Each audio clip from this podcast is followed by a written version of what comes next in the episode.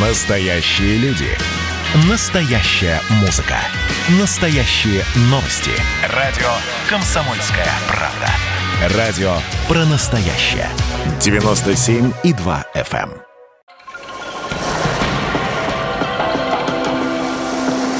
Водная среда. На радио «Комсомольская правда». Здравствуйте, друзья! У микрофона Антон Челышев. В этой программе мы говорим о самом главном ресурсе на планете. Сегодня на повестке дня проблема застройки водоохранных зон и прибрежных защитных полос. Для нашей страны проблема сверхактуальная. А, нарушение правил землепользования на этих территориях несут риски как для самих людей, которые решили жить как можно ближе к воде, ну и для водных объектов, естественно, тоже. Мы узнаем, где и как владелец земельного участка сможет узнать, располагается ли его э, земля в водоохранной зоне. Если да, то какие ограничения действуют. Обо всем об этом чуть позже, а прямо сейчас послушаем новости. Надежный источник – Главные новости о водных ресурсах России и мира. В Сибири в зону риска из-за паводков могут попасть свыше 700 населенных пунктов, где живет более 180 тысяч человек, сообщил полпред президента в Сибирском федеральном округе Сергей Миняйло. Он поручил продолжить работу по определению границ возможных подтоплений. По данным МЧС, наибольшая вероятность подтопления в Алтайском и Красноярском краях, Новосибирской, Омской и Томской областях. Цианобактерия спирулина способна извлекать из воды радиоактивные элементы, выяснили специалисты Института физической химии и электрохимии имени Фрумкина Российской академии наук. Наиболее эффективно спирулина справляется с америцием-241 и плутонием-239, а также с тронцием-90. Это открывает перспективы для использования бактерий для очистки водоемов на предприятиях по переработке урановой руды. Ученые из России и Ирака создали солнечный опреснитель, который производит в 4 раза больше чистой воды, чем существующие аналоги. Суть преимущества в принципе захвата воды из резервуара. Вращающийся цилиндр подхватывает ее в виде тонкой пленки, которая испаряется за несколько секунд. В дальнейшем специалисты хотят дооснастить устройство ультразвуковым испарителем, который будет разбрызгивать грязный раствор в виде микрокапель, что увеличит скорость очистки. Реки Ганг, Брахмапутра и Мекхна ежедневно выносят в Индийский океан около трех миллиардов частиц микропластика. Такому выводу пришла команда проекта National Geographic, изучающего движение пластика в Мировом океане. Ученые установили, что более 90% микрочастиц – это вискоза и акрил, которые используются при производстве одежды. Бассейн рек Ганг, Брахмапутра и Мекхна – самый густонаселенный в мире. Там проживают 655 миллионов человек. Надежный источник. Главные новости о водных ресурсах России и мира. Вот такие новости у нас. Э, готовимся активно к паводкам. Кое-где снеготаяние уже началось. Ну а сегодня, еще расскажу, мы говорим о, застройке водоохранных зон и прибрежных защитных полос. В нашей студии руководитель Московско-Окского бассейнового водного управления Федерального агентства водных ресурсов Вахтанг Астахов. Вахтанг Геннадьевич. Здравствуйте. Здравствуйте, уважаемые радиослушатели. Давайте с терминологией для начала разберемся, потому что мы все э, слышали про прибрежную защитную полосу, водоохранную зону и кучу других терминов, обозначающих там определенные территории у водных объектов расположены. Я попрошу вас э, разъяснить ну, самые важные, да, вот прибрежная защитная полоса, водоохранная зона, что это такое? Эм, я бы, наверное, боюсь запутать наших радиослушателей, терминологии излишней. Вот все это более детально можно изучить тем, кто волну, тех, кого волнуют эти вопросы, именно в водном кодексе. Там все очень так предельно понятно, по большому счету написано, но большой объем информации содержится.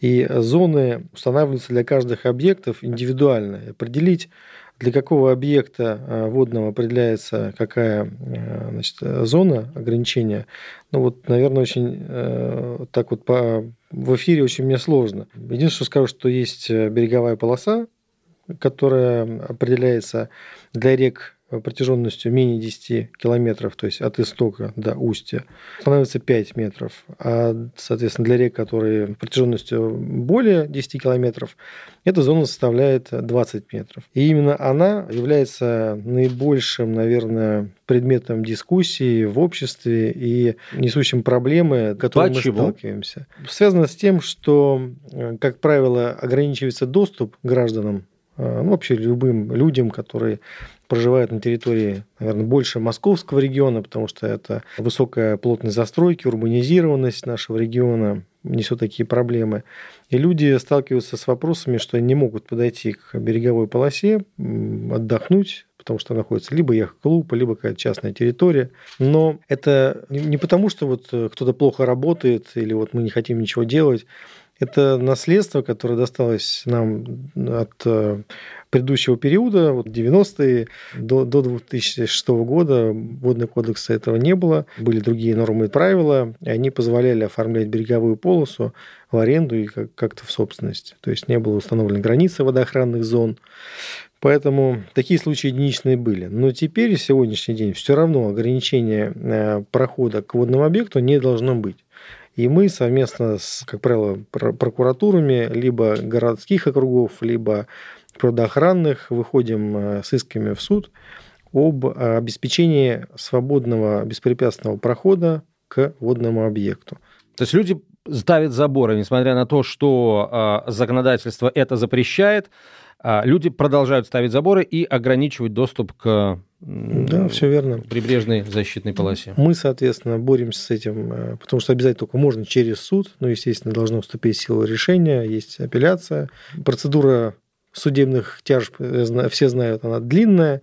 Пока мы просудимся, пройдет не один год, бывает, а объектов этих очень много. Поэтому, э, наверное, надо больше акцентировать внимание на обеспечение рекреационных зон пляжных, я обращался на имя губернатора Московской области. Нами была совместно проведена в прошлом году крупная э, задача реализована. Мы с э, нашей страны, где федеральное водохранилище, провели расчистку э, водной глади, а со стороны берега, та часть, которая относится именно к правительству Московской области, были проведены всевозможные мероприятия по расчистке от мусора, от благоустройства и таким образом граждане смогли пользоваться береговой полосой в большей мере. Мы, в принципе, каждый год проводим акции по расчистке береговой полосы. Много а, акций и плогинг, и бегают, э, собирают мусор, и просто эко-волонтеры. Э, это все с активным участием и под эгидой Росводресурсов происходит. Мы видим отклик людей, люди приходят с семьями, и действительно они болеют и переживают за охрану водных объектов, что это наследство наше мы берем в долг у наших поколений уже на сегодняшний день. И если мы не начнем, не пересмотрим наше отношение к воде, к э, тому, без чего три дня человек прожить не может, то, естественно, все будет очень плохо. Ну вот не очень справедливо мне видится тот факт, что кто-то бегает и делает все для того, чтобы водный объект как-то задышал свободнее, и люди им пользовались, да, а кто-то продолжает идти на а, на прямое нарушение закона просто закрывает доступ к водным объектам. Вообще, на что идут люди? Ведь закон сейчас прямо запрещает а, закрывать доступ а, к берегу, и люди, зная это, продолжают, ну, получается, идти на прямую конфронтацию с государством, получается? К сожалению, к сожалению, люди, ну, вот многие не, не очень ответственная и считаю, что это вот мое, и я тут убираюсь. Наверное, Лучше логику остальных пон... всех, умнее всех остальных себя считаю. Понимаете, логика э, вот таких э, людей, она простая. Я это все благоустроил 15 лет, там 20. Я здесь построил, у меня здесь набережная, у меня тут, э, извините, чистота и порядок, а тут придут какие-то там люди, и мне тут все значит, загадят. А кто это будет убирать? Я почему должен нести эти расходы? А вот вы, пожалуйста, разберитесь, и это вообще не мои проблемы.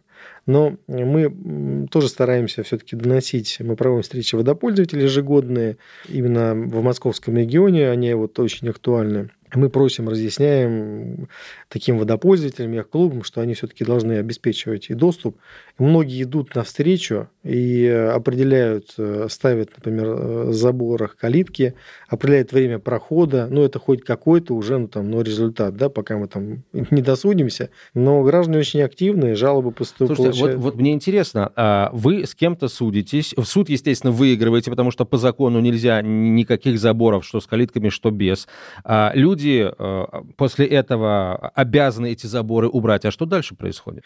А дальше такие, либо ситуация меняется и проход осуществляется, но, естественно, если инфраструктура есть, то люди начинают защищать свою собственность, потому что, получается, забор снят, а у него построены там дома, какие-то там теннисные корты, ну, все что угодно может быть, а тут забора нет и проходной двор. Естественно, он берет и снова ставит этот забор. И у нас наша песня хороша, начиная сначала называется. И мы опять обязаны обратиться в суд, зафиксировать нарушение и снова идти по пути э, значит, отсуживания данного дела там, до, до приведения в соответственно законодательный порядок. А мне вот интересно, вот все эти объекты, которые за заборами, да, где, как вы говорите, построены уже там дома, отели, базы отдыха, корты и так далее, а они вообще соответствуют всем э, требованиям, которые предъявляются к объектам, построенным в, там, на прибрежной э, защитной полосе? Там вообще ничего не должно быть, никаких объектов. Там же должны быть построены и канализации, и дренажи, и ничего туда сливать нельзя никоим образом. А это вообще все соблюдается? И есть ли у специалистов, в частности, вашего бассейнового водного управления, возможность доступа на эти объекты и контроля за тем, как они используются? У нас контрольно-надзорной функции нет. Э, ими обладает Росприроднадзор, либо органы прокуратуры. Как правило, мы э, осуществляем э, совместные мероприятия по надзору за такими нарушениями. Выходят специалисты Роспотребресурсов, Росприроднадзора, полиция обязательно, потому что доступ возможен только при сотруднике Министерства внутренних дел, и, соответственно, предупреждая о проверке такой, но это делает Росприроднадзор с этой законодательством, мы выходим и дальше начинаем э, смотреть документацию на соответствие э, либо несоответствие данной постройки требований законодательства. А руководитель Московского Окского бассейнового водного управления Вахтан Кастахов в нашей студии. После короткой рекламы продолжим.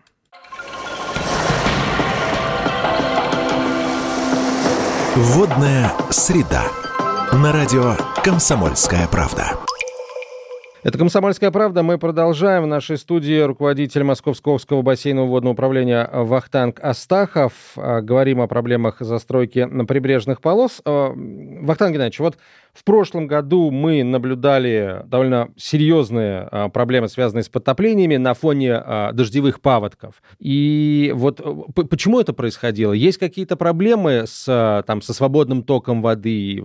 Как? Потому что складывалось впечатление, что где-то кто-то не дорабатывает. Вообще всегда, когда возникают какие-то дождевые подтопления, что в Москве, что в Подмосковье, всегда в различных комментариях вот сквозит мысль о том, что кто-то не дорабатывает. Ну, естественно, кто-то, а не сам комментирующий. Да, замечательная фраза, никогда такого не было, и вот опять. Да-да-да. Ну, вы знаете, проблема действительно была, связана именно с дождевыми паводками, которые очень плохо прогнозируются, формируются дождевые осадки, как правило, спонтанно и притягиваются именно урбанизированными местами, коим является город Москва. Да, он, сами понимаете, железобетон. Угу. В воде поэтому, некуда. Да, ну, я имею в виду формирование дождевых угу. осадков, сам дождик, то есть тучи, я про это говорю. Угу. Они, соответственно, висят над э, московским регионом, большой черной тучей, и льют на нас нескончаемым потоком. Попытки обвинения нас в неправильной регулировке водохранилищ была в том году, но э, мы объяснили ее очень просто. Мы собрали все органы, которые зависят э, так или иначе с ну, вот, на регулировкой там, воды, э, МЧС, знаю, все, все, все инстанции, и всем вот на пальце буквально объясняли, что такое вообще регулировка водохранилищ федеральных.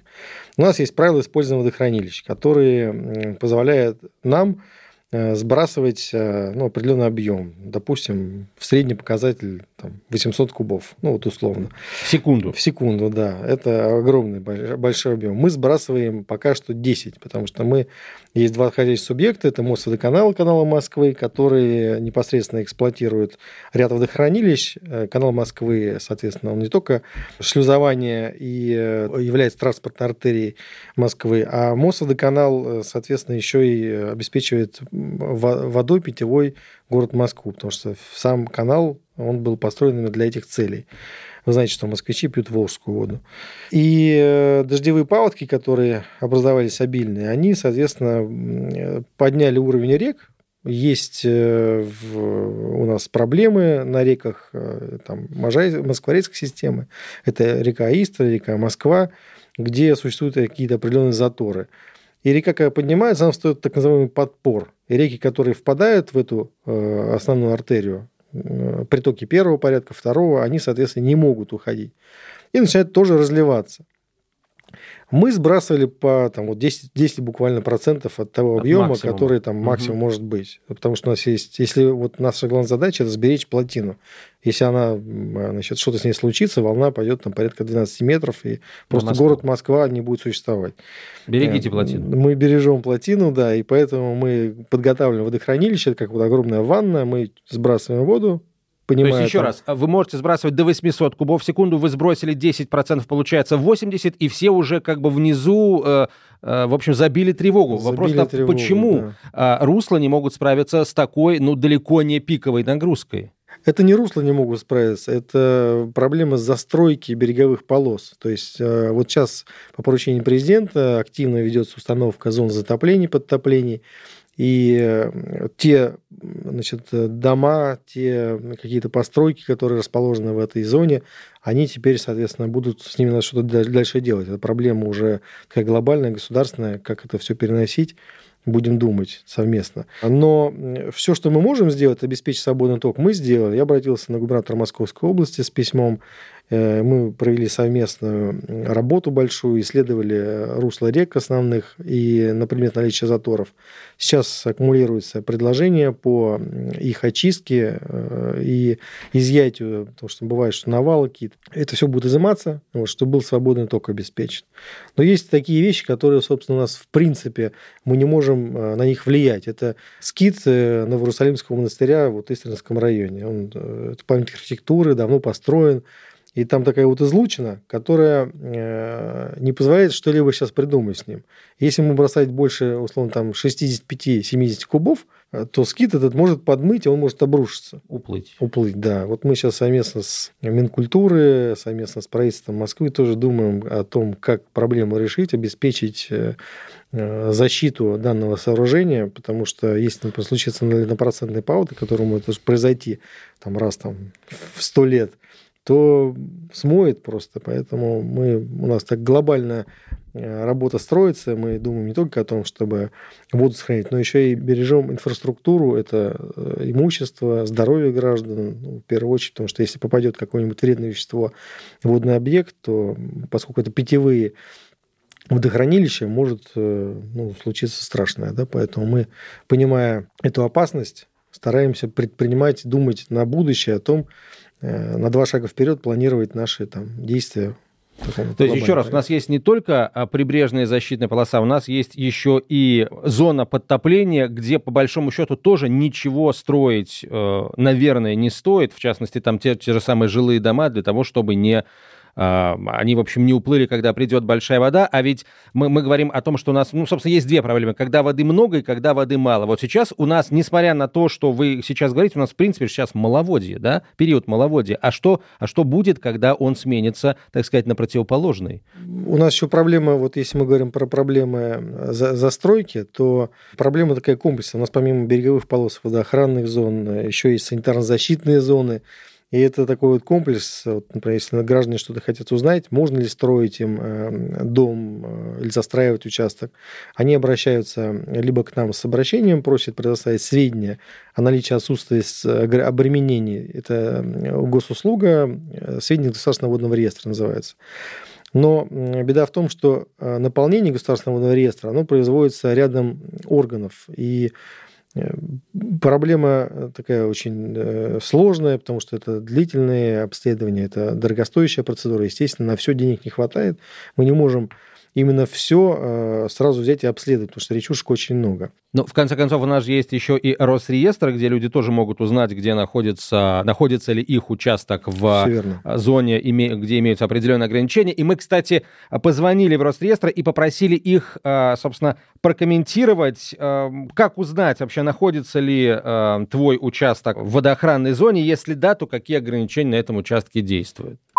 Определить, попадает ли ваш участок в водоохранную зону, можно двумя способами. Найти участок на публичной кадастровой карте. Для этого нужно зайти на сайт pkk.rosreestr.ru и найти земельный участок визуально или по кадастровому номеру. Затем включить во вкладке «Слои» слой «Зоны с особыми условиями использования территорий». После этого вдоль водного объекта должна появиться зеленая полоса.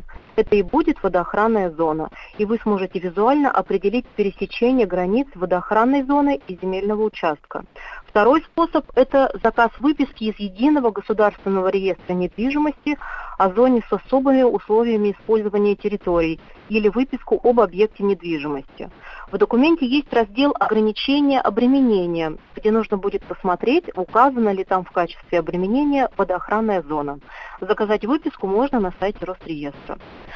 На участке, расположенном в водоохранной зоне, можно возвести индивидуальный жилой или садовый дом, но строительство должно вестись таким образом, чтобы береговая полоса, а это 20 метров от береговой линии, всегда оставалась общедоступной для граждан, так как водные объекты – это объекты общего пользования. При этом дом нужно будет оборудовать сооружениями, обеспечивающими охрану водных объектов от загрязнения, засорения, заиления, истощения вод.